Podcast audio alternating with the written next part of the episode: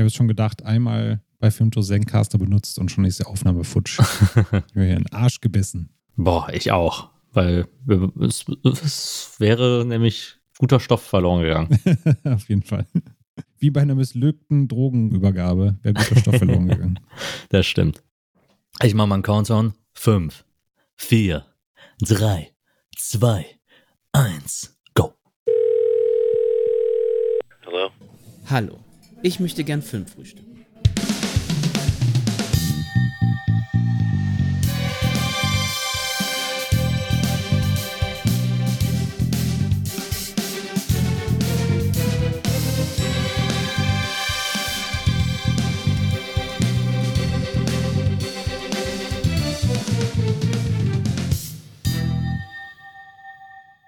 Hello, hello, hello und herzlich willkommen zu einer neuen Folge des Filmfrühstücks.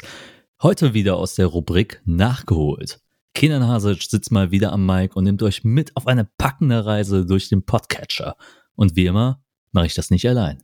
Heute zwar nicht an meiner Seite, doch im Geiste ganz nah, der fantastische Daniel. Team Flesic wieder am Start. Moin Kenan. Yes, yes. Letzte Woche schon äh, fleißig am Podcatchen gewesen und heute mal wieder. Und heute bin ich sehr gespannt, weil wir haben ja wieder unsere Nachgeholt-Reihe. Und für Leute, die natürlich noch nie uns gehört haben und noch nie in einer Nachgeholt-Folge dabei sind, Daniel, worum geht's? Ich liebe es, wie wir es schon spät haben und du gerade diese Midnight Radio Vibes versprühst mit deiner Stimme. Großartig. Im Nachgeholt-Format holen wir Filme nach, die vielerorts da draußen als Klassiker oder Kultfilme gehandelt werden, wo man, wenn man da draußen umherstreift und sagt, ich habe Film XY noch nicht gesehen, viele sagen, was? Den musst du unbedingt gucken, der ist richtig großartig. Das Genre definiert, neue Genre gegründet, bester Film von Regisseur XY. Und ja, das machen wir heute anhand von Sicario, einem Film von Denis Villeneuve. Sick Ario, genau. Die, das war ein interessanter Titel von meiner Seite, weil ich mir jetzt gerade gedacht habe, wie spricht man den eigentlich richtig aus? Sagt man Sicario oder sagt man Sicario? Wahrscheinlich sagt man irgendwie Vicario, weil sich das mexikanisch anhört. Spanisch. Sicario. Ja, ja, das stimmt, das stimmt. Das könnte gut sein. Aber bevor wir mit Sicario einsteigen, möchte ich dir natürlich unsere obligatorische Frage stellen, weil ich bin natürlich gespannt, was du noch so gesehen hast außerhalb äh, des fantastischen Sicarios. Ich war ja gestern mit dem Simon auf den Fantasy Filmfest White Nights. Da haben wir auch den Kollegen Sascha getroffen. Der war natürlich auch wieder mit am Start. Und da haben wir uns Soft and Quiet und Limbo angesehen. Zu Soft and Quiet will ich gar nichts verraten, weil wenn man überhaupt nichts über den weiß, und ich wusste zum Glück überhaupt nichts, dann kommt nach circa einer Viertelstunde wahrscheinlich schon der erste Gacha-Moment, wo ich unglaublich fast laut loslachen musste, aber eher vor, vor Schamgefühl. Äh, von daher werde ich da überhaupt nichts verraten, sondern einfach nur, wenn ihr Bock auf ein schockendes Gesellschaftsdrama habt, dann geht da gerne rein. Und Limbo ist ja ein chinesischer äh, Film, der in Hongkong spielt. Eine kleine Serienkillerjagd in komplett schwarz-weiß gedreht. Und der Film trieft wirklich vor Müll, Abfall, also die Straßen Hongkongs, die da gezeigt werden, die vor Müll förmlich überlaufen. Da bin ich froh, dass es kein Geruchskino geht. Das hätte man, hätte einem wirklich auf den Magen geschlagen. Und es ist zwar eine sehr linear erzählte ja, Serienkillerjagd, aber diese Bilder, die waren unglaublich gewaltig. Also nicht nur aufgrund der Schwarz-Weiß-Optik, sondern wie die Perspektiven gewählt worden sind, die Kamerafahrten an sich, also die Kamera scheinbar immer in Bewegung, so ein treibender Score darunter. Ich war da optisch hin und weg, äh, wenn auch die Story zwischendurch so ein bisschen ihre Längen hatten. Was hast du denn so Schönes gesehen, Kindern, in letzter Zeit? Zuerst erstmal muss ich sagen, ich hoffe, du hattest es wenigstens soft and quiet auf deinem Sitz gehabt und bist dann ins Limbo äh, gedanklich eingetaucht, äh, während du die Filme über dich berieseln lassen hast. So, ich muss jetzt zweimal äh, irgendwie die Filme in Wortspiele verpacken. Wir waren ja hier im Luxuskino in Köln. Da hast du ja ausfahrbare Ledersessel mit kleiner Fußstütze vorne. Von daher war es auf jeden Fall sehr soft. Ey, die laden richtig ein, zum Film einzuschlafen. ja, zwischendurch ist das auch so. Beim zweiten Film dann so, gehen schon zwischendurch mal die Augen zu. Das, das kann ich dir auf jeden Fall versichern. ich habe letztes Jahr After Yang ja auch äh, dort dann gesehen äh, zum Fantasy Filmfest und ja, da war es auch schon sehr einladend, weil der Film auch sehr langsam und berieselnd halt auch äh, mhm. für einen war und das war da, da, da, da wird man schon leicht in die Ver äh, Versuchung gebracht. Aber ja, äh, um auf deine Frage natürlich einzugehen, ich habe heute noch äh, zwei Filme geschaut. Einmal äh, Stu Studio Ghiblis Porco Rosso, hast du den mal gesehen? Nee, noch nicht tatsächlich. Es geht um Schweine oder beziehungsweise einen Schweinepiloten, der nicht nur schweinisch ist, sondern auch ähm, ein Top-Pilot. Und der ist so im, ja, ein Auftragskopfgeldflieger und ist ja, nach, nach dem Ersten Weltkrieg äh, in einer Welt, in der nicht mehr so viel Sinn sieht und versucht irgendwie da, da, da mit reinzukommen. Erzählt äh, eine sehr spannende Geschichte über einen Charakter, der halt eben sehr melancholisch äh, durch die Adria gleitet in, sein, in seinem Flieger und gleichzeitig eine junge äh, Dame dann als Ingenieurin äh, findet, die er dann ausbilden muss. Also wieder auch so ein bisschen zwei verschiedene Welten prallen aufeinander, eine herz, herzliche Geschichte und natürlich wissen wir am Ende, am Ende das Beste, Schweine sind immer noch besser als Faschisten. genau. Weil das auch in, in dem Italien halt im aufkommenden äh, Faschismus-Regime halt auch dann spielt und man merkt schon, dass da sehr konstant die Untertöne reingebracht wurden, die zu der politischen Situation auch ganz gut ähm, dazu reflektiert werden. Und der andere Film ist natürlich ein sehr besonderer. Ich habe ja einen kurzen Teaser ja heute bei uns in die mhm. WhatsApp-Gruppe geschickt und habe Antichrist von Lars von Trier endlich gesehen. Und muss nur sagen, ja, der Film hält auf jeden Fall, was er verspricht, ist äh, sehr ordentlich aufgeladen mit seinen Bildern, brutal. Ähm, Willem Dafoe oder wie ein Kollege von ihm ihn nennt, Big Willy Will.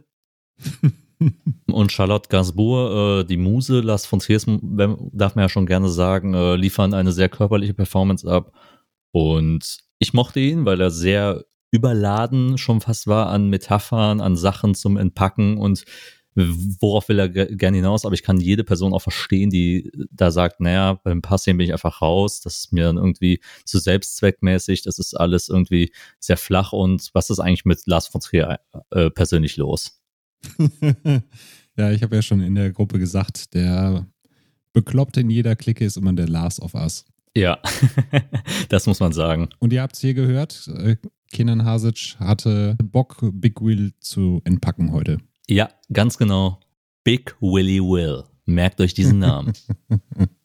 so, aber genug von anderen Filmen. Kommen wir mal wieder zu Denis Villeneuve und Sicario. Und wie immer, bevor wir zum Film eintauchen, natürlich ein bisschen was zum Regisseur äh, verraten. Und für mich persönlich zählt ja auch Denis Villeneuve zu einem der wichtigsten Regisseure aktuell im US-Kino und auch einer, der, finde ich, es schafft, das zu, äh, das zu leisten, was man Christopher Nolan Anfang der 2010er beziehungsweise Ende der 2000er auch nachgesagt hat, so komplexes Blockbuster-Kino zu erschaffen und dabei halt äh, immer wieder die Sehgewohnheiten äh, aufs Neueste herauszufordern. Und für mich hat das zum Beispiel besonders im Sci-Fi-Genre geschafft, gerade mit Arrival, Blade, Blade Runner und Dune, ähm, Sicario hat, war vor, äh, der Film, der vor Arrival drauf, äh, rauskam und man muss ja schon sagen, was für ein Run der hatte. 2015 Sicario, 2016 Arrival und 2017 Blade Runner. Das waren ja, nenn mir ein Regisseur in den letzten Jahren, äh, der es ähnlich äh, auf, auf, äh, im US-Kino geschafft hat, so eine Serie hinzulegen. Äh, für mich sehr besonders. Und jetzt meine Frage an dich, Daniel.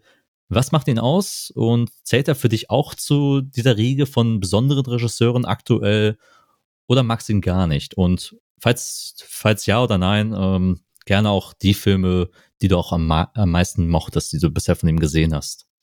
Äh, ja, ich mag ihn sehr, weil er einen Stil des Pacings trifft, der mir sehr wohlgesonnen ist. Wer unsere Horrorfolgen gehört hat, der weiß ja, dass der Patrick und ich große Slowburn-Fans sind. Und ja, Denis Villeneuve ist ja so ein bisschen der Sci-Fi-Slowburner, wenn man so sagen kann. Er setzt ja viel auf lange Einstellungen, auf weite Einstellungen, auf entschleunigtes Pacing. Also selbst bei jetzt so einem Thriller wie Sicario gibt es ja viele Momente des Durchatmens, des Runterkommens. Das mag ich halt so an seinen Filmen, dass er sich dann auch die Zeit nimmt, sowohl für die Charaktere als auch vor allen Dingen für die Bilder. Und dass er sich halt immer selber weiterentwickeln möchte. Ne? Es gibt ja verschiedene Regisseure, die finden so irgendwann ihren Stil und ziehen das auch durch. Und bei Denis Villeneuve habe ich auch immer den Eindruck. Er hat zwar ja so seine Go-To-Sachen, dass er von sich selber halt auch sagt, ich mag halt weite Einstellungen, ich mag halt entrücktes Film, ich möchte nicht diesen Serienlook haben, dass ich immer Shot gegen Shot habe, wenn sich Leute unterhalten, sondern dass ich auch einfach meine Szene stehen lasse und ich muss mich selber auch immer dazu triezen, meine Szene stehen zu lassen. Und manchmal sagt er auch so, wir haben jetzt einen Take gedreht in der totalen und das reicht mir jetzt auch. Mehr will ich gar nicht. Ich höre jetzt auf mein Bauchgefühl, das war's und mehr will ich auch nicht. Und gleichzeitig hast du aber ja dieses sich selbst weiterentwickeln, lernen wollen, was jetzt zum Beispiel bei Sicario, äh, auch mit Roger Deakins an der Kamera, ja erst nochmal so auf eine andere Ebene gehoben wurde, dass er auch möchte, dass andere Menschen ihn nochmal so ein bisschen befruchten, dass er von ihnen lernt, nochmal neue Perspektiven eintaucht und sich selber halt immer weiterentwickelt. Das habe ich in Blade Runner zu schätzen gelernt, aber hier auch nochmal in Sicario beim, beim Rewatch auch erst richtig mitbekommen, dass er auch sehr viel auf Farbmetaphorik, das Spiel mit Licht und Schatten achtet, solche Dinge. Aber da tauchen wir gleich noch ein bisschen ein. Ja, das sind schon mal sehr gute Punkte, die du da rausgesucht hast. Ähm, Gerade das Spiel mit Licht und Schatten hat man ja auch schon sehr stark in äh, Prisoners gesehen. Und äh, für mich in meiner filmanalytischen Laufbahn war Prisoners ja zum Beispiel auch ein Film, wo ich gemerkt habe, okay, da passiert was irgendwie mit äh, Licht und mit auch Dunkelheit. Und die Dunkelheit wirkt natürlich, weil er, er kein künstliches Licht benutzt, sondern mit natürlichem Licht arbeitet. Und da war ich schon interessiert, okay, was macht er dann als nächstes? Ähm, ne, Prisoners für mich damals ein, ein Riesenhit, eine Riesenüberraschung im Kino und auch für mich ein, ein kleines Meisterwerk, äh, was er damit abgeliefert hat. Und dann kam halt, halt der große Nachfolger äh, mit Sicario. Und ja, wie üblich, kurze Basic-Infos. Sicario ist ein Action-Thriller aus dem Jahre 2015, startete bei uns in den Kinos am 1. Oktober 2015 und ist aktuell über Netflix zu streamen. Sein Budget belief sich auf 30 Millionen US-Dollar und hat auch sogar Gewinn eingespielt äh, mit circa 85 Millionen US-Dollar. Und natürlich Re äh, Regie von Denis Villeneuve. Das Skript hat ein, auch ein nicht ganz unbekannter Mensch äh, verfasst, und zwar Taylor Sheridan, der auch so ein, bei uns in der Reaktion ein kleiner Liebling ist, gerade im Serienbereich und auch vor allen Dingen ähm, Filme wie Wind River zum Beispiel ähm, Regie geführt hat, der meiner Meinung nach super unterschätzt und äh, overlooked war mit Jeremy Renner und Elizabeth Olsen. Fand ich ein, ist ein, ist ein super, äh, auch ein super Thriller und war auch Skript, äh, Skript dabei äh, Sicario 2 beim, beim Sequel und auch bei Hell or High Water. Ein, wie ich finde, einer der besten Heistfilme in den letzten Jahren, der rauskam. Habe ich auch sehr gemocht, weil schöner Indie-Film, äh, schöne, geile, dreckige Vibes gehabt und auch mal eine andere Art von Heist äh, ohne großes Brimborium äh, drum erzählt. Hast du Hell or High Water gesehen? Leider noch nicht, nee. Aber du hast mir gerade sehr schmackhaft gemacht. Uh, nächster Nachgeholt-Film vielleicht. Den mochte ich auf jeden Fall sehr gerne. Und ja, an der Kamera natürlich der Großmeister Roger Deakins, der ja danach in, sein, in seinen nachfolgenden Projekten mit Villeneuve zusammen auch endlich seinen Oscar auch gewinnen sollte mit Blade Runner. Und aber damals schon mit Prisoners und jetzt auch mit Sicario natürlich äh, eine erneute Zusammenarbeit hatte. Und den Score machte auch ein nicht ganz unbekannter, und zwar Johann Johansson äh, der danach ja auch mit Arrival ähm, danach einen großen Score äh, abgeliefert hat und hier auch schon sehr diese brachialen Töne wunderbar reingemischt hat in den Film. Äh, verstarb leider Gottes ähm, vom, äh, vor zwei Jahren, meine ich. Ähm, und hat natürlich eine große Lücke hinterlassen, weil er ein super talentierter äh, Komponist war und auch ein sehr guter Kurzfilmer auch war, weil der hat auch einige interessante Kunstfilmprojekte auch abgeliefert, äh, die ich super spannend finde. Gerade mal da in seiner Filmografie nachblättern. Schaut da gerne mal rein. Ja, zum Cast können wir noch sagen, äh, auch einen super Namen, namentlichen Cast mitgenommen. Emily Blunt, die nach äh, äh, Edge of Tomorrow äh, groß dann äh, aufgespielt hat, jetzt hier als Kate Macer als Hauptfigur unterwegs. Dann Benicio del Toro als Alejandro, Josh Brolin als Matt Graver, Danny Kaluuya, der danach mit Get Out natürlich ganz groß rauskommen sollte. Ähm, hier auch schon in einer kleinen Rolle als Reggie Wayne dabei. Und vielleicht der einzige von den etwas wiederkehrenden Rollen. Victor Garber, den viele vielleicht noch aus der Flash-Serie kennen, der spielt dort äh, Dr. Stein, beziehungsweise ein Teil von Firestorm für Flash-Fans, also CW-Flash-Fans, äh, vielleicht eine kleine Rückkehr. Ähm. Mhm. Es gibt auch noch kleine andere Auftritte. John Burnford taucht auch im Film auf, dessen Rolle ich jetzt natürlich jetzt nicht äh, thematisieren werde, aber der hat auch zum Beispiel einen, einen kleinen Auftritt im Film, wo man sich denkt, oh shit, ja, der spielt ja auch dort mit. Wenn man den Film mal länger nicht gesehen hat, vergisst man das auch gerne mal wieder. Oscar nominiert wurde der Film auch, äh, und zwar im technischen äh, Sinne Schnitt, Kamera, Ton. Hat leider keinen der Reise abräumen können, aber hat sich dennoch schon mal einen Namen auch im Academy-Bereich hier geschaffen, auch wie, mit Prisoners, auch hier mit Sicario. Und die Bewertungen sind auch überwiegend positiv aufgenommen worden. Letterbox hatte einen 3,9 Score, auf IMDb 7,6 und auf Rotten Tomatoes einen 92er Score bei den KritikerInnen, also Certified Fresh mal wieder. Ja, die Story, wie will man sie zusammenfassen, Daniel? Ja, wir begleiten Emily Blunts Charakter Kate Mesa, die ist FBI-Agentin, arbeitet zu Beginn in einer ja, Geiselbefreiungseinheit und äh, trifft in Arizona in, bei einer Geiselbefreiungsaktion auf ein Haus, was von einem mexikanischen Kartell bewohnt wird und macht dort die schreckliche Entdeckung, dass die wohl angefangen haben, die Leichen ihrer Opfer in die Wände des Hauses einfach einzumauern. Und gleichzeitig passiert es, dass die Polizisten vor Ort eine Falltür entdecken, dort aber eine Sprengladung drunter sich befindet. Und Kate dann zusammen mit ihrem Partner Reggie erstmal verletzt wird. Aufgrund dieser Aktion wird aber dann das Drogendezernat auf Kate aufmerksam und bringt sie mit Josh Brolins Charakter Matt Graver zusammen, der ja, so scheint es erstmal ein zugezogener Experte ist, der sich mit dem mexikanischen Drogengeschäft auskennt. Und sie wird als Field-Expertin mit dazugeholt, um einen wichtigen Spieler im mexikanischen Drogensumpf aus Mexiko herauszuholen, damit dieser einmal befragt werden kann. Ja, wir verfolgen dann Emily Blunts äh, Charakter Kate Mesa in diesem Zusammenhang, dass sie eben in dieses neue Umfeld kommt, im Drogendezernat, sich da erstmal beweisen muss und gleichzeitig aber auch kennenlernen muss, wie sind jetzt die Spielregeln, was mache ich eigentlich hier, was soll ich hier eigentlich machen und in welche Bahn läuft das hinterher. Danke dir für die Zusammenfassung. Äh, das trifft es eigentlich ganz gut und ich finde, da können wir auch perfekt einsteigen, nämlich Kate erreicht dann ähm, die Grenze von Mexiko und ist dann mittendrin in diesem fernen Land, wo sie eigentlich keine Ahnung hat, was eigentlich da gerade passiert. Und wollen wir auch direkt mal mit der Charakterisierung von Kate anfangen. Allein schon erstmal der Einstieg mit Kate als weibliche Figur in so einem Drogen-Action-Thriller. Das hat man bisher nie häufig erlebt. Man hatte zum Beispiel, da fällt mir die Parallele zu Breaking Bad zum Beispiel auf, als äh, Hank Schrader auch irgendwann mal äh, von der DEA abgezogen wird und dann äh, weiter tiefer reingeht und mit, äh, gegen das Kartell zu arbeiten in Mexiko und dann mhm. schlimme Erfahrungen macht. Und sowas ist ja am meisten eine männliche Erfahrung und deshalb fand ich super erfrischend, dass man hier eine weibliche Perspektive reingeholt hat. Gerade auch mit einer Emily Blunt, die zwar tough ist, aber jetzt auch natürlich jetzt nicht übermuskulös oder super maskulin im, im Auftreten ist, sondern halt tough, aber auch gleichzeitig ähm, sich äh, ans Regel, Regelwerk hält und auch äh, stets nach Vorschrift geht. Und sie wirkt dann, ist so ein Fish out of Water Character, der eben sehr viele Fragen auch fürs Publikum stellt, weil wir mit ihr natürlich diese neue Welt erforschen. Und man hat so immer so ein Gefühl, okay, sie weiß genauso viel wie wir und wir wissen halt auch nicht, was diese Handlung, was Mexi Mexiko oder Juarez als Stadt auch auf uns äh, ja, auf, aufeinander prasseln wird. Und wie findest du äh, Kates Figur in diesem Film rein integriert? Wie findest du überhaupt die Entscheidung, hier eine weibliche Person dafür zu nehmen? Und besitzt Kate eine Daseinsberechtigung, auch gerade weil sie als Charakter doch immer sehr reaktionär halt auch auf die Szenen äh, agieren muss, teilweise?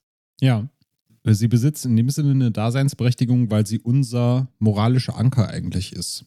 Einmal ist sie natürlich unsere Repräsentation, also wir lernen ja auch dieses ganze Gefüge, diese Einheit, dieses Dezernat, diesen Einsatz vor Ort, lernen wir aus ihrer Perspektive kennen, aber sie weiß in dem Sinne genauso wenig wie wir. Das heißt, die Fragen, die wir uns stellen, kann sie natürlich für uns stellen dass wir halt auch langsam wissen, okay, was steht dahinter, ohne dass du viel Exposition hast, ohne dass ich ein Matt hinstellen muss und sagen muss, so, jetzt machen wir das und das, sondern es wird halt für uns gefragt. Sie wird aber trotzdem im Dunkeln gelassen, weil was halt eine sehr schöne ja, Metapher hinter auch ist auf dieses ganze Vorgehen der USA in dem Bereich. Äh, gleichzeitig ist sie, wie gesagt, auch unser moralischer Anker, weil wir nicht in diesen Trott kommen, alles hinzunehmen, was der Film uns zeigt, jetzt an Gewalt, an Vorgehen, sondern wir haben immer sie, die für uns noch kommentiert, das war jetzt aber eigentlich nicht in Ordnung. Ist so durften wir das eigentlich nicht machen. Laut Gesetz ist es aber anders. Das mag vielleicht für den einen oder anderen ein bisschen nervig sein und sie kommt dann nur so ein bisschen als Oberschlaumeier rüber. Aber ich fand es halt immer ganz gut, damit der Film mich dadurch auch wieder so ein bisschen geerdet hat und mir gezeigt hat, ey, das ist jetzt zwar gerade coole Action hier, aber in dem Sinne ist das halt nicht wirklich erlaubt oder zumindest eine Grauzone, was hier abgezogen wird.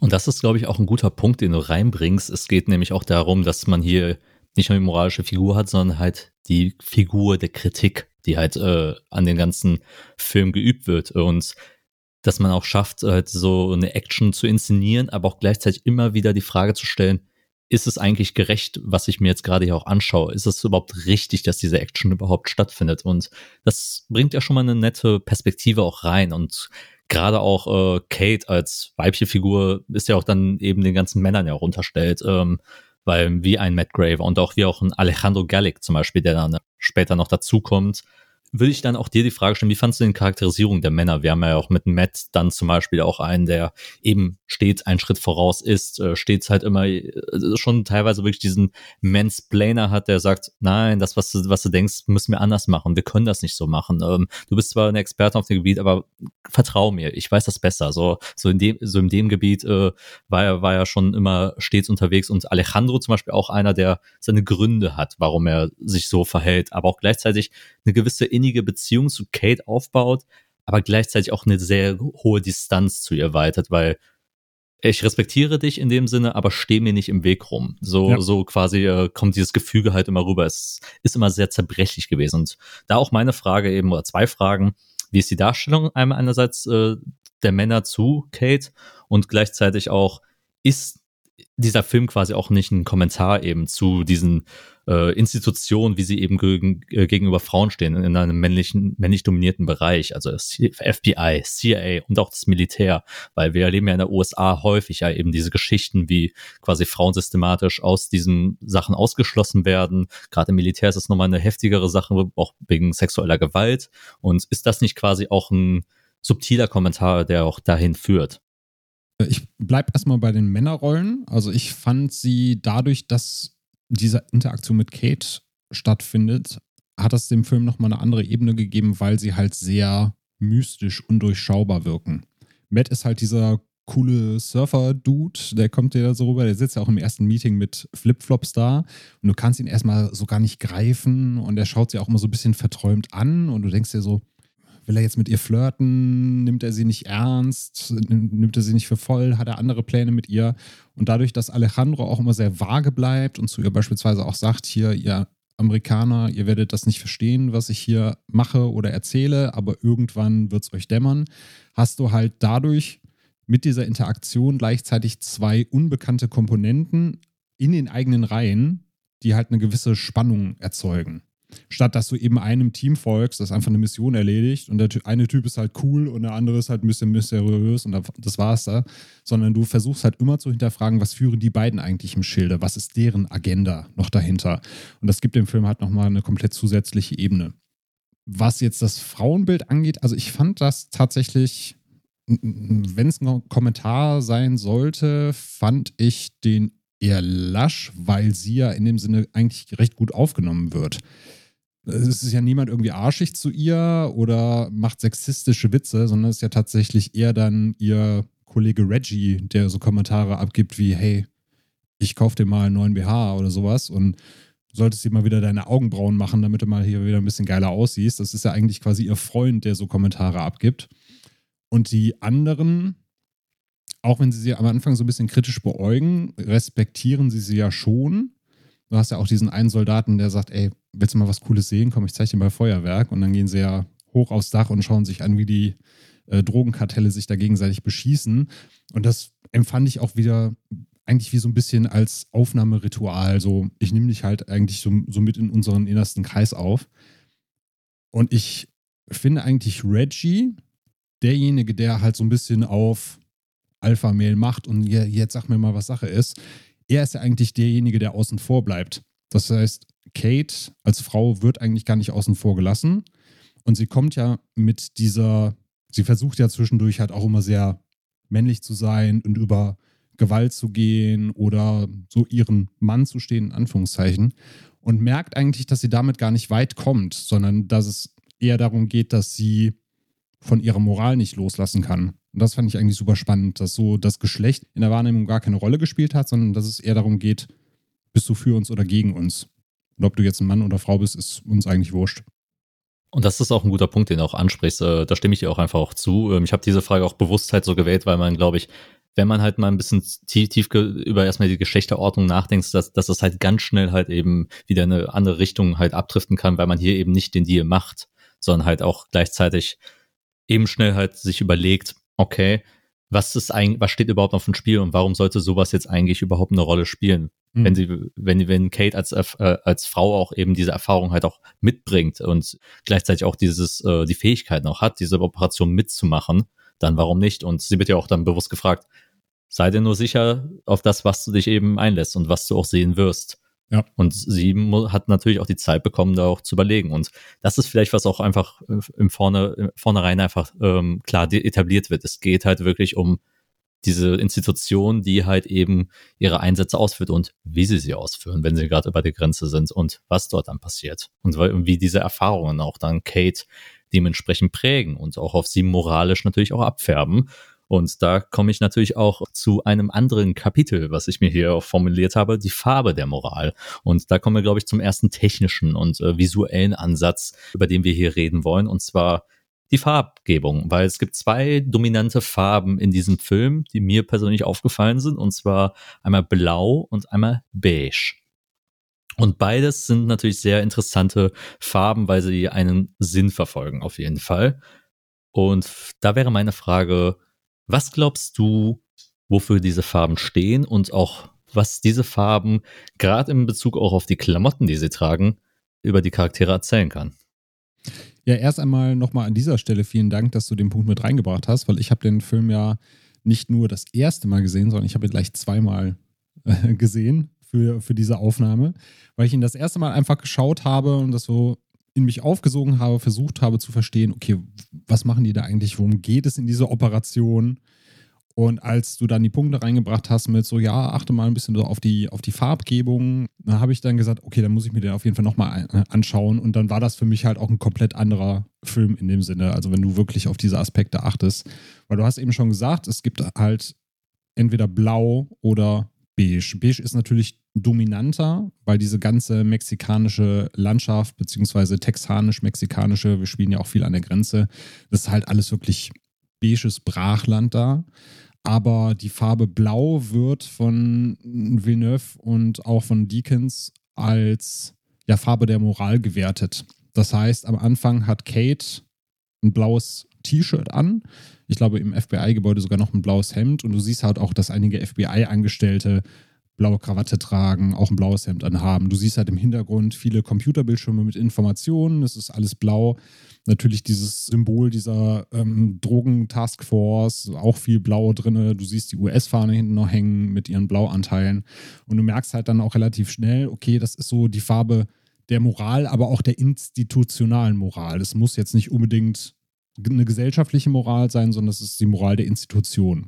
Und wenn wir das erste Mal dann Kate zum Flieger auf dem Rollfeld gehen sehen, wenn sie sich nach äh, Mexiko aufmacht, dann hast du Matt, der sie abholt und er trägt halt beige.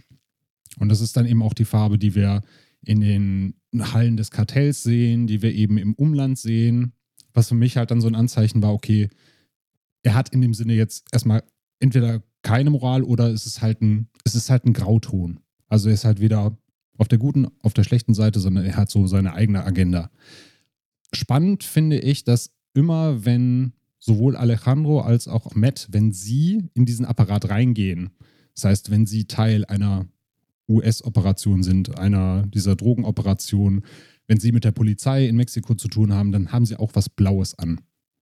Sie switchen quasi die Seiten, sie geben sich dieser Moral hin oder sie streifen sich diese Moral über, zumindest optisch. Innerlich muss das aber gar nicht anders sein. Und sobald diese Operationen vorbei sind, sobald sie halt wieder sie selbst sein können, haben sie wieder beige Kleidung, beige Hemden an. Das war immer was, was mir aufgefallen ist. Und super spannend fand ich, dass du halt siehst, weil es auch einmal einen Kommentar gibt, dass äh, Kate ja immer das gleiche T-Shirt anhat, dass dieses T-Shirt an Farbe verliert.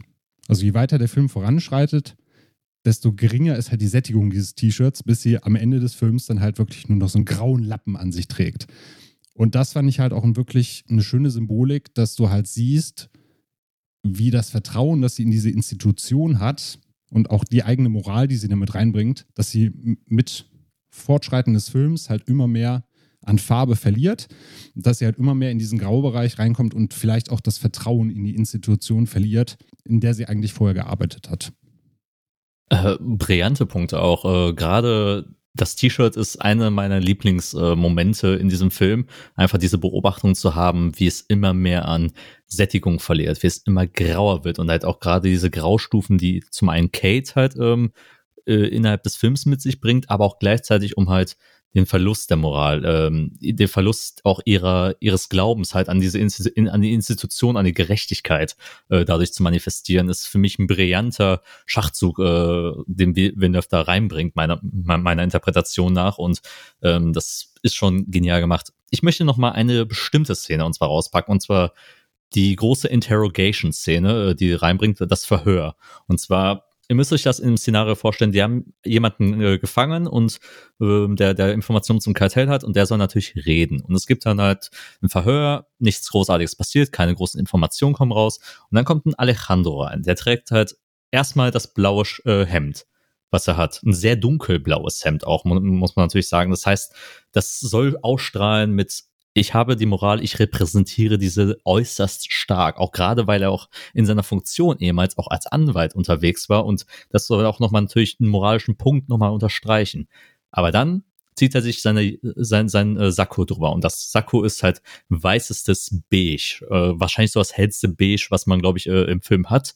Und dann geht er auch in Richtung Verhörraum oder Verhörzimmer in dem Fall hat eine was hat ein Wasser, so ein 5 Liter Wasserfass dabei und das ja. strahlt im Blau mit dabei. Er geht in diesen Raum rein. Wir sehen diese Flasche, wie er sie ablegt, wie er langsam zu dem Charakter rantritt und ihn befragt, weil sie beiden verbindet eine Vergangenheit, die nicht, die ich natürlich jetzt nicht spoilern werde, aber du merkst, wie Gewalt angedeutet wird und du hast nur noch den Fokus auf diese Flasche und danach auf den, äh, was ist das, äh, Ab, Ab, Abwasser, ähm, so ein Abfluss, ja. Du weißt halt, was, du kannst dir denken, was passieren wird. Also das ist die gewaltvollste Szene eigentlich im Film, ohne wirklich Gewalt zu zeigen. Und wie auch gleichzeitig dieser Akt genau. die Position von Matt und auch von ähm, Alejandro perfekt repräsentiert. Einfach nur durch wirklich nichts zeigen, nichts verraten, nur durch die Farbe. Ja, und gut, dass du das äh, Jackett nochmal angesprochen hast. Was, das trägt er ja auch im Flugzeug, als wir ihn das erste Mal kennenlernen. Also als du wirklich diese Kombination hast aus blauem Hemd mit beigem Jackett drüber. Genau. Und wenn sie dann zum Einsatz nach äh, Juarez fahren, dann nimmt er das ja auch ab und dann wird das erstmal ja wie eine Art Zelebrierung gefaltet und feinsäuberlich wird es dann dahingelegt, damit er quasi so die Moral wieder nach außen hin trägt und damit es dann hinterher wieder überstreifen kann, wenn es eben zu dieser Verhörszene kommt. Genau. Und das ist halt, finde ich, schon ein starker Punkt, der auch klar in meinem Fokus auch, auch existiert. Und wie gesagt, Matt, der trägt halt auch ständig eigentlich nur beige. Und zum Beispiel Reggie, ähm, den, wir, den wir auch öfter mal im Film sehen, der trägt ja auch immer blau, meist, meist mit sich, also auch ein blaues Hemd, mhm. eine blaue Jacke, ähm, die, die er mit dabei hat. Und er fungiert ja immer noch als dieser moralische Standpunkt, der halt nicht nur im Dunkeln tappt äh, die ganze Zeit und nicht weiß, was passiert, sondern halt irgendwie immer versucht, auch Kate immer auf die, auf die moralische Seite wieder zurückzuholen, um zu, um zu hinterfragen, ey, was passiert hier eigentlich gerade? Was geht hier vor? Ist das überhaupt nach Vorschrift? Und so weiter und so fort.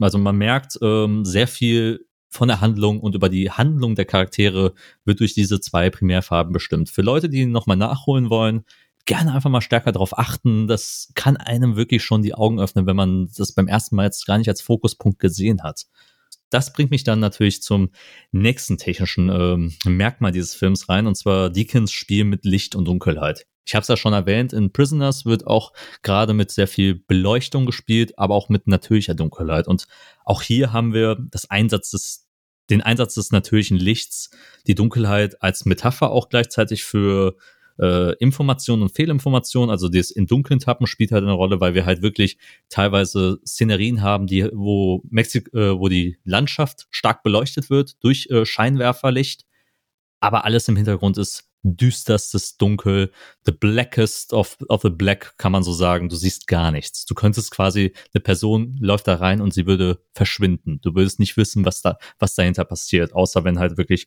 nur Licht rein, äh, reingeht. Und ja, da will ich dann auch gerne von dir dir die, die Frage stellen oder von dir wissen, wie gefällt dir generell die Kameraarbeit von Roger Deakins? Ich meine, um zu sagen, dass es eine gute Kameraarbeit ist, wäre ein Klischee. ähm, wie handhabt man ja. diese Art von Dunkelheit? Wie nutzt man diese da halt fürs Storytelling ein? Ja. Bei Deakins müsste man eher sagen, das ist eine meisterhafte Kameraarbeit. Also, was, was der Herr alles schon verfilmt hat, was einfach großartig aussieht, das ist ja der Hammer. Es ist natürlich auch wieder die berühmte Deakins-Silhouette zu sehen. Also für die Leute, denen das jetzt nicht sagt, er filmt auch viel, dass du fast wie so eine Art Scherenschnitt hast, ne? dass du Charaktere einfach nur mit der schwarzen Silhouette vor, ja, entweder Sonnenaufgängen hast. Das ist ja auch so eine kleine Referenz an, an Jarhead, wenn du siehst, wie das äh, Delta Squad einfach nur als schwarze Silhouette in die Dunkelheit hineinmarschiert und dann versinkt, während im Hintergrund so gerade die, die Sonne untergeht wenn Personen zwielichtig dargestellt werden, indem du halt, sag mal, eine, eine, künstliche Hintergrundbeleuchtung hast und sie dann auf die Kamera zutreten, das hast du einmal vermehrt. Gleichzeitig hast du aber auch so eine schöne Kombination, dass er ja symbolisiert, dass Personen nicht alles wissen oder gerade versuchen, so eine kleine Erleuchtung zu bekommen, indem du in Dialogsequenzen verschiedene Charaktere im Dunkeln stehen hast, während andere im, im Licht stehen. Das wird halt sehr schön gezeigt, als Reggie zu Kate sagt, ey, wir müssen jetzt mit Matt mal sprechen, ich habe ja keinen Bock mehr. Im, er sagt ja, glaube ich, auch so, hier, die, die lassen uns im Dunkeln, tatsächlich wörtlich. Und ähm, er ihn dann einmal zu sich ruft und die beiden stehen halt wirklich im Schatten eines Busses, während Matt dann halt da im Licht rum, rumtappt und dann sagt, ja, was ist denn jetzt? Und Reggie halt versucht, an Informationen zu kommen. Also das finde ich einmal großartig dargestellt, wie du halt wirklich auch siehst, Charaktere, die im Dunkel tappen, sind auch im Dunkeln oder Charaktere, die jetzt ins Ungewisse laufen, gehen in die Dunkelheit hinein. Auf der anderen Seite finde ich aber auch immer schön, wie Kate so ein bisschen einmal als das Licht repräsentiert wird, was versucht eben diese Dunkelheit auch so ein bisschen aufzubrechen. Das siehst du gerade auch in der ersten Szene, wenn sie in diesem SWAT-Wagen sitzen und sie dann zu dem Einsatzort fahren. Da siehst du halt, wie das Licht durch diesen SWAT-Wagen durchbricht und sie erhält. Und gleichzeitig liegt sie auch einmal im, äh, im Hotelzimmer und schaut auf ihr, ihr äh, Zimmerfenster, wo gerade auch Licht durchfällt und dann siehst du die Staubpartikel einmal tanzen. Einmal denkst du natürlich, okay, das ist einfach weiß nicht, haben sie sich gedacht, das sieht gerade wunderschön aus, lass das mal einfangen. Aber in dem Sinne schaut sie eben auch ins Licht und versucht halt im wahrsten Sinne des Wortes Licht ins Dunkel zu bringen und versucht einfach Gedanken in ihrem Kopf zu ordnen. Wenn man so ein bisschen auf die Landschaft achtet, dann merkt man eigentlich auch, wie da Licht und Dunkelheit mit reinspielen, weil du hast am Anfang äh, des Films blauen Himmel, da haben wir auch wieder natürlich einem blauen Himmel im Kontrast zum beigen Untergrund. Und der verfinstert sich halt im Laufe des Films. Also nicht nur was Tag- und Nachtwechsel angeht, sondern du hast auch eine Szene, wo dann ein Nebencharakter mit seinem Auto in eine Gewitterfront reinfährt. Und du halt merkst, wie sich der Himmel an sich verdunkelt. Also dadurch einmal repräsentiert durch diese Dunkelheit, dass sich da was zusammenbraut und leicht entlädt, aber gleichzeitig eben auch wieder so dieses Ungewisse in die Charaktere reinfahren. Also es wird relativ viel mit Lichtreflexion gearbeitet. Du hast halt viele Charaktere auch so ein bisschen im Halbschatten, äh, dass du auf der einen Seite, du hast sie, sagen wir, am Fenster sitzen, gleichzeitig aber eine helle Wand auf der anderen Seite, dass du halt auch immer merkst, von der einen Seite kommt halt viel natürliches Licht. Also auch da arbeitet wieder viel, wieder viel mit natürlichem Licht. Gleichzeitig hast du aber die Reflexion von der Wand, dass du eben da auch in den Charakteren wieder, wenn sie sich mit, miteinander unterhalten, ja, so dieses Ambivalente hast. Ne? Personen, die im Halbschatten sitzen, wo du halt nicht weißt, kannst du denen trauen, was sie sagen, was für Absichten haben die. Das wird dadurch auch nochmal sehr schön dargestellt. Wunderbar. Äh, du hast damit schon sehr viele Punkte auch von mir ähm, aufgegriffen. Also mir gehen, äh, ich kann gerade quasi alles durchstreichen, was ich äh, in meinem Kopf mir gerade zu, zusammengeschrieben habe. Ich bin heimlich an deine Hausarbeit gekommen.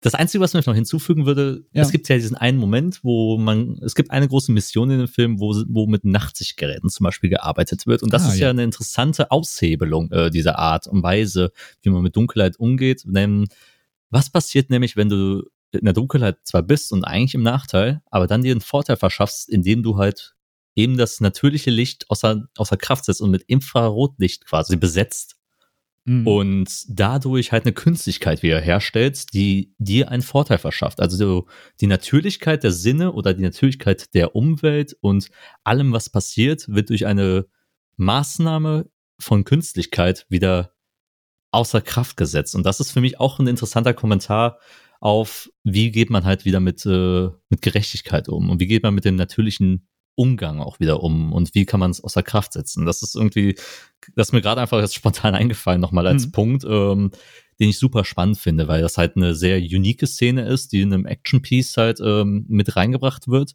aber halt ein super krasses Storytelling-Modul ist, weil es eben auch nur in dieser einen Szene wirklich eine Rolle spielt. Ja, nee, ist auch super wichtig, dass du das nochmal sagst, weil das ja auch nochmal das Vorgehen der Person im Film zusammenfasst. Ne? Dieses, wir haben Regeln, an die wir uns eigentlich halten müssen. Und die Regel ist ja in dem Sinne so, wenn es Tag ist, sehen wir einander, wenn es Nacht ist, sehen wir einander nicht. Und diese Regel wird halt zum Nachteil der anderen umgangen. Also quasi hinterrücks einmal, da wird mit Mitteln gearbeitet, die eigentlich nicht natürlich sind, um sich dementsprechend einen Vorteil zu verschaffen. Und gerade auch diese Umschnitte finde ich sehr cool. Also du hast ja nicht nur diese schwarz-weiße Nachtsicht, beziehungsweise es ist eine Thermalsicht, die da gezeigt wird, sondern du hast dann gleichzeitig auch immer diese Nachtsicht, dass du halt nur einen Grünstich dabei hast. Und gerade, dass sie das nochmal aus der POV-Perspektive gezeigt haben ja. und dann nochmal aus der Draufsicht. Äh, das stellt halt, du hast es auch sehr schön beschrieben, mit dieser Künstlichkeit, diese Künstlichkeit her, dass du halt teilweise auch anhand der Bewegungen der Charaktere immer denkst, so, haben die das jetzt animiert? Also ist das jetzt 3D-Animation oder ist das tatsächlich echt? Also es wirkt halt nicht mehr filmisch in dem Sinne. Es ist auch schon irgendwie erschreckend, wenn du darüber nachdenkst, dass ja auch mit Augmented Reality halt auch im Militär ja auch äh, immer weiter vorangeschritten wird und dass solche Szenarien ja quasi schon im Virtual Reality Sinne durchgelebt äh, werden können. Und dass das für mich schon fast ein Vorgriff eigentlich ist, genau in diese Realität, in der wir jetzt im Jahre 2023 auch uns mittlerweile auch befinden. Äh, ja, hat irgendwie für mich irgendwie schon ein leichtes Foreshadowing gehabt. ja, auf jeden Fall. Dann möchte ich äh, jetzt nochmal auf den inhaltlichen Aspekt auch äh, herangehen und auch auf wieder auf Villeneuves Vision, wie er so einen Mexiko-Thriller, Action-Thriller quasi auch äh, nacherzählen will, weil wir haben ja natürlich den Kampf gegen Drogen auf verschiedene Art und Weisen im, äh, zwischen USA und Mexiko filmisch schon erlebt. Wir haben ne, äh, ein großartiges Werk zum Beispiel mit äh, Traffic, die Macht des Kartells schon mal gehabt auf filmischer Ebene. Wir haben auch immer mit Breaking Bad natürlich eine sehr komplexe Art und Weise der Darstellung auch bekommen beim War Against Drugs äh, gegen Mexiko. Und hier sind wir natürlich in Juarez, äh, eine zählt natürlich auch zu einer der gefährlichsten Städte und man sieht ja auch im Film oft manifestiert. Gerade äh, gibt es einen großen Shot, wo Kinder am Spielen sind und du siehst halt immer, du hörst diese Explosionen aus der Ferne und du weißt, es ist immer ständig Unruhe und es ist eine Stadt voller Lärm. Eine der großen Sachen, die mich auch immer persönlich stören in der heutigen Zeit, ist die Art und Weise, wie es gefilmt wird, äh, wenn man auf einmal in Mexiko ist und den Unterschied äh, ähm, ja, kontrastiert indem man immer diesen, ja, schon gelblichen, ockergelben Filter immer drüber legt und ja. um eins, um mal zu signalisieren, okay, wir sind jetzt gerade in Mexiko, nicht mehr in der USA, was immer super flach daherkommen will. Ich meine, ich glaube, Traffic ist, glaube ich, vielleicht der Film, der es sogar, glaube ich, populär gemacht hat und es danach ähm, x-mal kopiert wurde. Eine Freundin von mir hat ähm, das als Shithole-Filter ähm, bezeichnet und fand ich irgendwie sehr treffend, ja. weil das halt immer suggeriert, okay, wir sind jetzt gerade in einer Gegend, die halt irgendwie super verarmt ist, super problem, problembehaftet ist, in, im Gegensatz halt zu den äh, großen, glamourösen äh, amerikanischen Städten. Finde ich irgendwie jetzt einen netten Gegensatz. Aber ich würde dich jetzt fragen, wie findest du die Darstellung von Juarez als diesem Melting Pot äh, im Drogenkrieg? Also auch da gerne Licht, Farbe und auch wie die Musik von Johann Johansson äh, eingesetzt wird. Mhm. Ja, einmal kann ich deiner äh, Bekannten dann nur zustimmen. Ich, ich, glaube, die ursprüngliche Intention war einfach mal ja, gelb symbolisiert als sehr warme Farbe. Das ist heiß, das ist schwitzig. Aber irgendwie wurde das dann mal so übertrieben, dass du halt wirklich einen kompletten Gelbstich drin hast, dass es einfach nur zeigen soll, ist total abgeranzt. Wir sind jetzt in Mexiko. Aber ähm, da ist es zum Glück nicht so. Also wir haben ja auch in Texas an sich schon diese, diese Beige-Töne im Film. Und Juarez als Stadt wird eingeführt, indem wir zunächst einen Flug über ja die, die Vororte, die Ausläufer von El Paso in Texas machen, wo du dann noch diese kleinen Villen am Rand hast, kurz vor der, der Mauer, diesem Grenzzaun, und wir dann den Überflug machen äh, nach Juarez und wo halt einfach diese, diese Stadt, die als Biest, als pures Chaos bezeichnet wird, eben auch dargestellt wird, indem du einfach wirklich nur chaotisch diese Megalandschaft aus Häusern siehst, die einfach wild zusammengewürfelt da bis, sich bis zum Horizont erstrecken. Das fand ich schon sehr beeindruckend. Ja, so wie die Stadt dargestellt wird, also du, du merkst halt schon, was da Sache ist, indem aufgehängte Leichen gezeigt werden, deren Körperteile abgetrennt wurden. Was ich super spannend finde, ist, dass die Musik ab dem Zeitpunkt, ab dem sie die Grenze übertreten, erstmal aussetzt.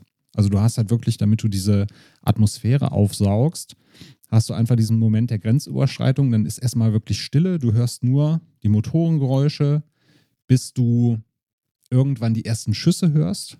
Und dann natürlich den Kommentar, na hier, das sind aber keine äh, Knallfrösche, die ihr hier hört. Dass du halt merkst, okay, so langsam befindest du dich in feindes Land, in Anführungszeichen. Und dann setzt die Musik wieder ein und dann hast du wirklich so ein, so ein Drumbeat wie ja, wie so Battle Drums, die da geschlagen werden, durchgängig, dass du dann langsam reinkommst, dass das Adrenalin steigt und dass du merkst, es ist eigentlich eine Umgebung, in der du nicht sein willst, wo jederzeit irgendwas passieren kann, wo hinter jeder Ecke eine Gefahr lauern kann.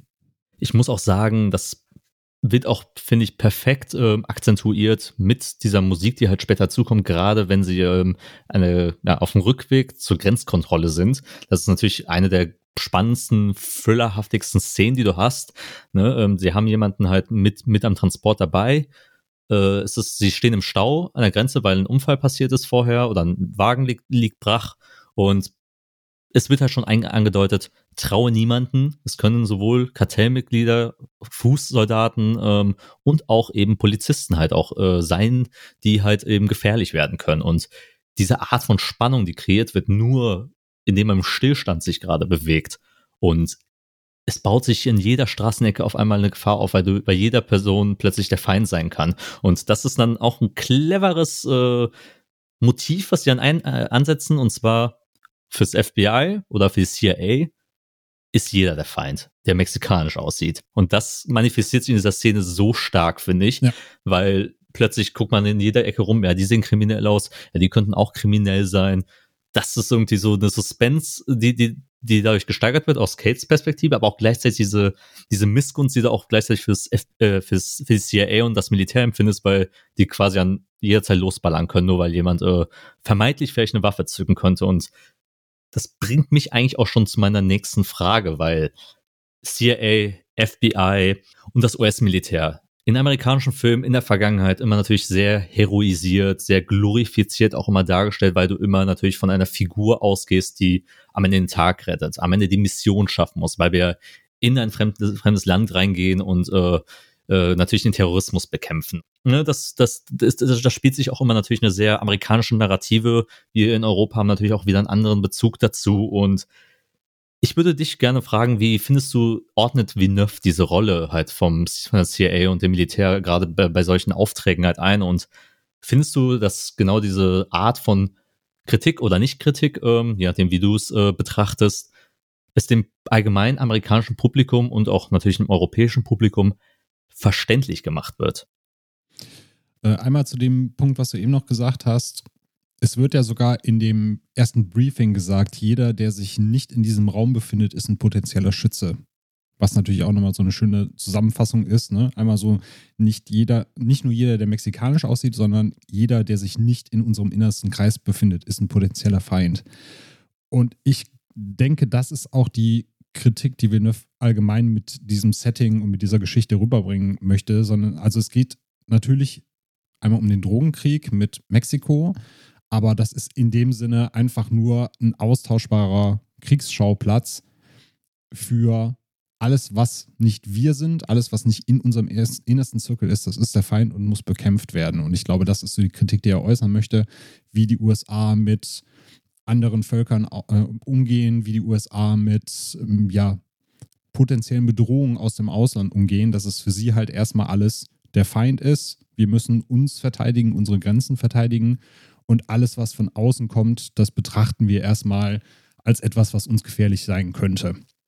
Und da war ich dann, als ich das beim zweiten Mal verstanden habe, auch ein bisschen erleichtert, weil ich habe ja bei uns in der WhatsApp-Gruppe schon geschrieben, dieses Briefing, was sie da machen und dieses Name-Dropping, den müssen wir rausholen, dann kommt der, dann fährt der zurück, dann kommen wir an den ran. Ich saß da und dachte so, ah, Mama, habe ich jetzt nicht ganz verstanden, wer ist jetzt er nochmal? Und warum müssen die da hin? Und wieso fahren die jetzt da hin? Und wieso wollen sie den jetzt hops nehmen?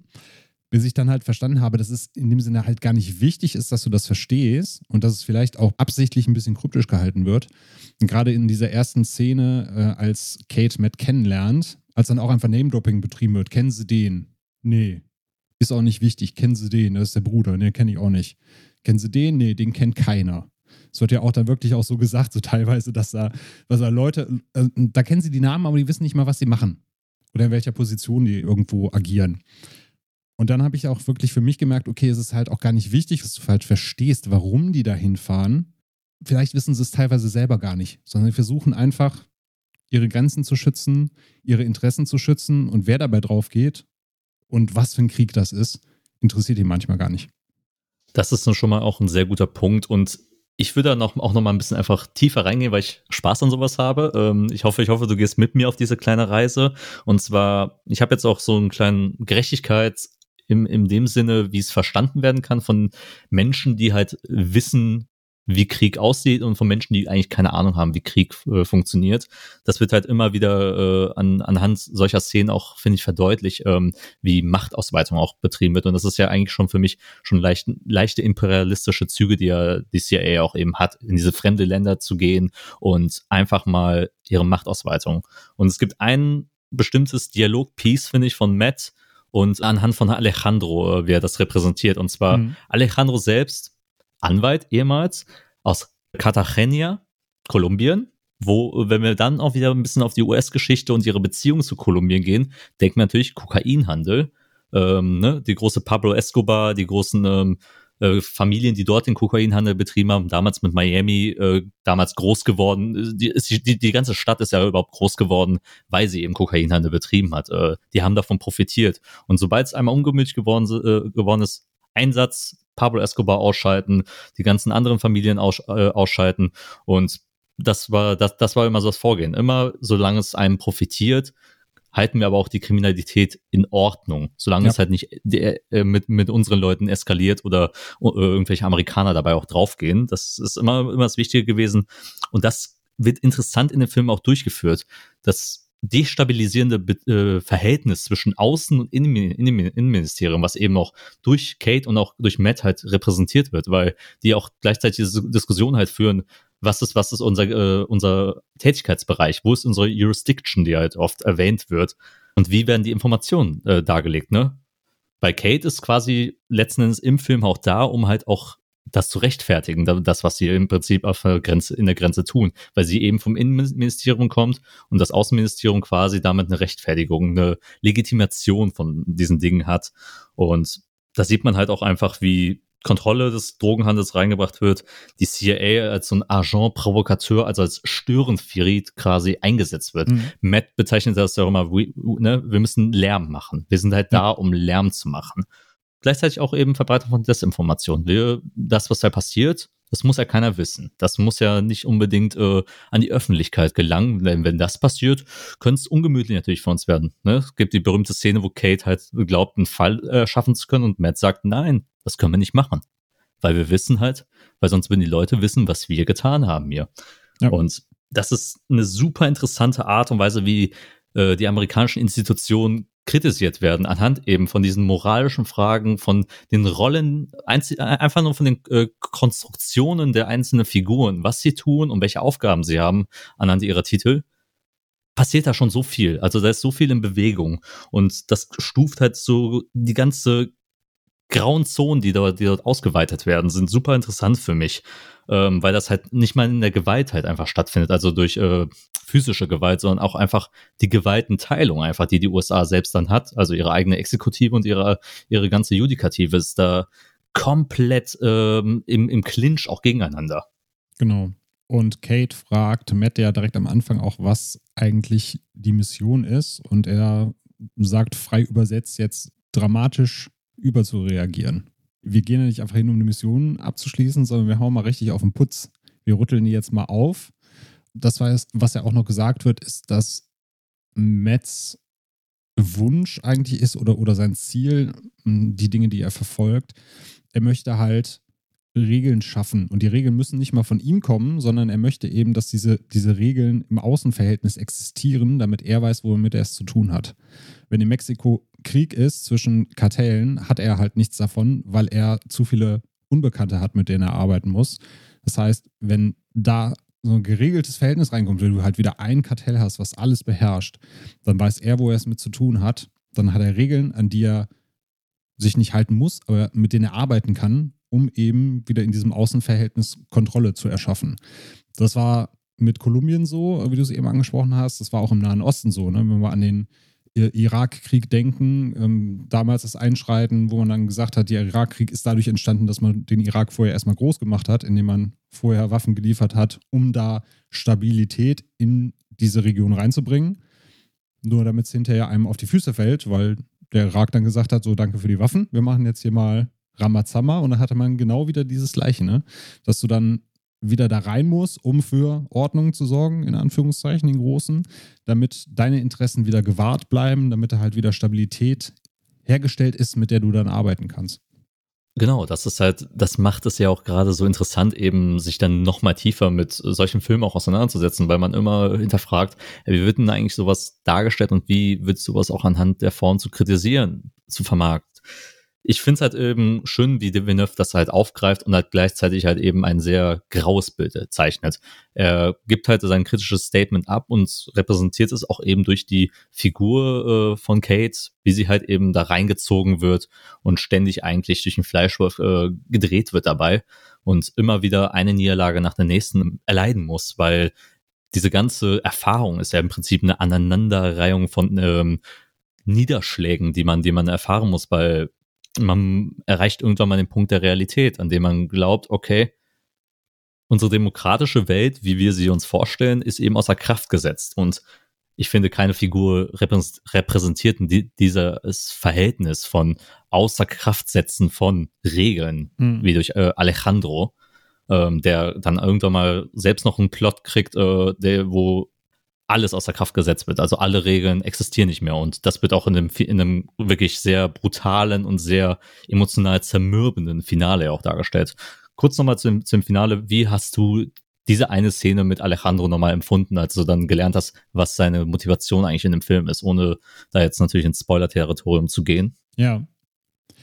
Also ich fand sie sehr emotional und ich fand hier auch die Darstellung wirklich spannend, weil du ja gleichzeitig vorher immer dieses Verbarrikadieren hast. Ne? Du lernst das Kartell ja im ersten Moment kennen mit, die verschanzen sich in einem Haus und haben ihre Leichen in Wände eingemauert. Und diese letzte Szene, das Finale, spielt halt draußen. Also du hast quasi die wichtigste Person des Kartells, die aber in dem Sinne optisch bloßgestellt ist oder sich optisch quasi präsentiert. Was ich immer so einen sehr schönen Kontrast zum Anfang fand. Und ja, ohne, ohne zu spoilern wird es ein bisschen schwierig. Aber ich fand es halt ein, in dem Sinne einen sehr schönen Payoff für Alejandros Arc und dass er ja in dem Sinne, auch wenn man zwischendurch halt immer das Gefühl hat, er wird so ein bisschen benutzt, weil er ja auch mal so die Drecksarbeit machen darf, wo, das, wo die CIA dann halt mal wieder wegschauen kann. So nach dem Motto, wenn wir jetzt nicht wissen, was in diesem Raum stattfindet äh, und nur die Ergebnisse kriegen, ist uns das auch recht, dann haben wir hier nichts falsch gemacht. Dass er dann am Ende aber trotzdem ja, wie so ein Geben und Nehmen das bekommt, was er eigentlich möchte. Und ja, äh, ich kann dir da auf jeden Fall zustimmen. Vor allem finde ich es einfach brillant, wie die Kontraste zwischen den einzelnen Charakteren dargestellt werden. Ähm, eben Kate Mesa und halt eben Matt, Matt Garver. Und das wird auch begleitet und auch, finde ich, auf den Punkt gebracht durch das gute Schauspiel auch von ähm, dem ganzen ProtagonistInnen. Ähm, Gerade Emily Blunt strahlt auch eben als Kate. Nicht, nicht, nicht so, wie sie es in Edge of Tomorrow getan hat, als taffe Frau, die halt Tom Cruise an die Hand nimmt und äh, durch den galaktischen Krieg äh, mitnimmt, sondern wirklich eine sehr zerbrechliche Figur darstellt, nochmal eine andere Nuance in ihre Figur reinbringt und Josh Brolin stellt auch eben dann wunderbar diesen Kontrast dar. dass es ähm, funktioniert wunderbar, gerade in ihren Dialogszenen. Und Benicio del Toro ist ja dann auch so der heimliche Star eben auch dann im Film geworden, weil er eben so eine sehr komplexe Figur gespielt hat, die halt eben die Entwicklung im weiteren Verlauf dann immer weitere Züge nimmt. Und wir haben ja noch nicht über das darstellerische Talent von allen geredet in diesem Film. Es ist wunderbar, funktioniert auch, finde ich, und dient auch dem Drehbuch auch sehr gut. Also hier finde ich vom Casting her gibt's keinen wirklichen Ausriss. Und ähm, wie fandst du's? Ja, kann ich dir nur zustimmen. Also es ist ein hervorragender Cast, nicht nur auf dem Papier, sondern auch so, wie Villeneuve sie inszeniert, äh, wie sie aufspielen dürfen. Und gerade Emily Blunt, ich habe es ja eben schon mal gesagt, Kate hat zwar diesen, ja, ist dieser emotionale Kompass für uns im Film, aber für mich persönlich ohne irgendwie nervig zu sein. Also sie hat das halt wirklich so gut verkauft, dass du ihr halt abnimmst, dass das ihre Moralvorstellung ist, dass sie halt Dinge hinterfragt, dass sie gleichzeitig die Strippenzieher auch des Attentats zu Beginn äh, fassen möchte, aber nicht um jeden Preis, sondern sie möchte sich halt ihre Moral behalten und nach den Spielregeln spielen. Und das setzt sie halt hervorragend um. Und gerade aber auch dann zu sehen, wie sie ja auch andere Facetten ihres Charakters entdeckt, wie sie sich eben wandelt über den Film hinüber. Da kann man sie auf jeden Fall nochmal aus der Masse an guten Schauspielerinnen und Schauspielern in dem Film hervorheben. Ja, ich finde schon, die hat diese Anleihen, die so eine Sigourney Weaver schon damals in den, in den 70er, äh, 80ern mitgebracht hat, ohne Alan Ripley zu sein, sondern halt eben eine taffe Person, die aber komplex ist, aber und dabei aber nicht rausschreit, dass sie komplex ist, sondern halt wirklich in einer nuancierten Art und Weise diese Charakterembleme wirklich miteinander verbindet. Also es ist nicht dieser complex Female Character, der halt in die Kamera ruft, hey, ich bin tough, ich bin, ich bin was Besonderes und ich bin besser als alle, sondern es ist wirklich mit einer sehr tiefer gehenden äh, Emotion auch mit reingebracht. Also jetzt ne, Edge of Tomorrow schon bereits genannt, aber auch in The Quiet Place zum Beispiel bringt sie eine super äh, variable Performance rein und ich bin ein großer Fan von ihr und hoffe auch, dass sie dann weiter in Zukunft so überzeugen wird. Ja, dann würde ich sagen, mir fallen keine Fragen mehr ein. Wir haben eigentlich schon, denke ich, den Film gut auseinandergenommen, ohne jetzt ganz äh, tief nochmal zu spoilern für die Leute, die den Film auch nochmal nachholen möchten. Daher final Fazit. Was haben wir noch zu sagen, beziehungsweise wie lautet das endgültige Urteil, mein lieber Daniel? das endgültige Urteil. Ich hatte zwei unterschiedliche Seherlebnisse was für mich total faszinierend ist, weil der erste Durchgang war halt ein guter Thriller, ein guter Drogenthriller, wo ich aber halt wieder gemerkt habe, dass ich halt mit diesen, also mit diesen Drogengeschichten, mit Drogenkriegen eher wenig anfangen kann wo ich mich ja auch wieder bei uns im Chat beschwert habe, dass ich irgend, mein Gehirn kommt halt mit diesen Mission Briefings nicht klar, sei es jetzt hier bei Sicario als auch bei irgendwelchen anderen Agenten-Thrillern, wenn es heißt, hier Oberbösewicht ist in Gebäude C, wir setzen euch bei Gebäude Y ab, da müsst ihr hier lang und da lang, kommt mein Gehirn irgendwie nicht mehr klar. Deswegen war das, wenn ich es halt als reinen Thriller betrachte, ein solider Thriller, ein guter Thriller, sollte halt nicht zu viel Action erwarten, aber im zweiten Durchlauf, als ich mich dann halt auch wirklich so auf die Ästhetik konzentriert habe, auf die Symbolik dahinter, zu sehen, ja, es geht zwar um einen Drogenkrieg, aber das ist nicht der ausschlaggebende Punkt, sondern es geht um das, was dahinter liegt, der ganze Aufbau drumherum, die Parteien, die sich gegeneinander ausspielen. Das war für mich halt nochmal ein komplett anderes Seherlebnis, hat den Film unglaublich aufgewertet und deswegen gibt es von mir vier von fünf Toastscheiben. Wunderbar. Von mir gibt es viereinhalb Toasts. Ich weiß noch damals, als ich den auch die ersten zwei Male gesehen habe, war es auch so bei vier von fünf. Aber je tiefer ich da immer reingegangen bin in dieses Rabbit Hole und mich auseinandergesetzt habe mit den ästhetischen und auch inhaltlichen Stilmitteln, äh, die der Film reingebracht hat und dann auch eine Hausarbeit dadurch äh, entstanden ist über den Farbeinsatz in den Film von Villeneuve. Äh, ne? Später bin ich ja noch, habe ich, da habe ich auch noch Blade Runner auch noch mit reingebracht, wie halt äh, Braun und Grün zum Beispiel ähm, eingesetzt werden, um äh, Umwelt darzustellen. Da bin ich auch nochmal sehr in die Tiefe gegangen. äh, habe ich mich in dem Film auch verguckt. Also wirklich, ich habe den mehrmals geguckt. Ich glaube jetzt am Sonntag habe ich den ähm, nochmal geschaut, also gestern. Und ja, war, glaube ich, das siebte Mal, dass ich ihn gesehen habe. Und ja, ich bin immer noch gehuckt und bin immer super gebannt vor dem Fernseher und es fallen immer neue kleine Details auf. Und es ist ein Film, der lohnt sich auch nochmal zu rewatchen häufiger. Ja, es ist vielleicht nicht mein Lieblings-Drogenkriegsthematische Produktion. Das ist tatsächlich für mich äh, immer auch die Serie The Wire. Die finde ich, äh, stellt das nochmal auf einen an, ganz anderen Punkt äh, da, weil es inner, innerländisch in den USA stattfindet, in Baltimore. Und da äh, gehen ja auch jede Institution nochmal durch und da hast du komplexe Charaktere und da hast auch super viele Symboliken, Botschaften, äh, Charakterentwicklungen, bla bla bla. Schaut euch einfach die Serie an, ist, ist großartig und äh, sie ist genauso gut, wie, wie, wie es jede Person auch erzählt. Aber da, wir reden jetzt nicht über The Wire, sondern über Sicario und Sicario ist, finde ich, ein sehr gutes Werk ich weiß nicht, wo ich den ranken würde ähm, bei einem Villeneuve-Ranking. Wie sieht's bei dir aus, Daniel? Wo würdest du ihn äh, verorten? Also so, keine Ahnung, wo würde man ihn platzieren äh, in, in, den, in den Werken von Villeneuve? Oh, das ist eine gute Frage. Das ist wahrscheinlich auch tagesformabhängig. Ich würde ihn wahrscheinlich aktuell eher auf vier packen. Also es ist natürlich jetzt ein Platz vier im Villeneuve-Ranking, ist äh, wäre immer noch ein Platz eins in irgendeinem anderen yeah. Ranking wahrscheinlich. Aber bei mir wäre die Reihenfolge, denke ich, Blade Runner, Dune, Arrival und dann Sicario. Okay, also äh, Prisoners, Enemy und hier die Frau, die singt, äh, noch ein bisschen drunter. Das kann jetzt aber auch daran liegen, dass ich jetzt in Sicario halt so tief eingetaucht bin. Also das stimmt natürlich. Ja, ähm, ich, ich, ich, kann, ich kann übrigens auch nur wirklich allen empfehlen, schaut euch die Frau, die singt an. Das ist so ein overlooktes äh, Meisterwerk irgendwie von Villeneuve, äh, über das zu wenig geredet wird, obwohl das auch ein super stringenter, super komplexer Film ist, äh, den ich auch nur empfehlen kann. Und wir alle sind natürlich jetzt auch gespannt, was Dune Part 2 bringen wird. Wir waren ja alle begeistert, weil wir dachten, holy shit, da gibt's jemand, der kann Sci-Fi-Adaption und äh, stellt das gut dar und bringt äh, gute Action interessante Charaktere und äh, Suspense-Momente rein und wir waren alle schockiert. Wir hoffen, dass jetzt nochmal dann so, so ein, wie bei Herr der Ringe, der Cliffhanger ist gesetzt und jetzt auf einmal lasst es einfach entfalten, lasst ihm freie Hand, lasst ihn wirklich in diesen Wahnsinn eintauchen und das hoffe ich zumindest jetzt äh, bei Villeneuve. Nochmal einen finalen, finalen Pitch äh, zu Dune 2 noch. Ich fand der sehr sympathisch, wie er gefragt wurde, ja, was denn jetzt wäre, wenn Dune 1 halt floppt, was machen denn dann die Leute? Wie wissen die denn, wie es weitergeht? Und er sagte einfach nur, dann lest du einmal das Buch. Also so einfach ist es manchmal.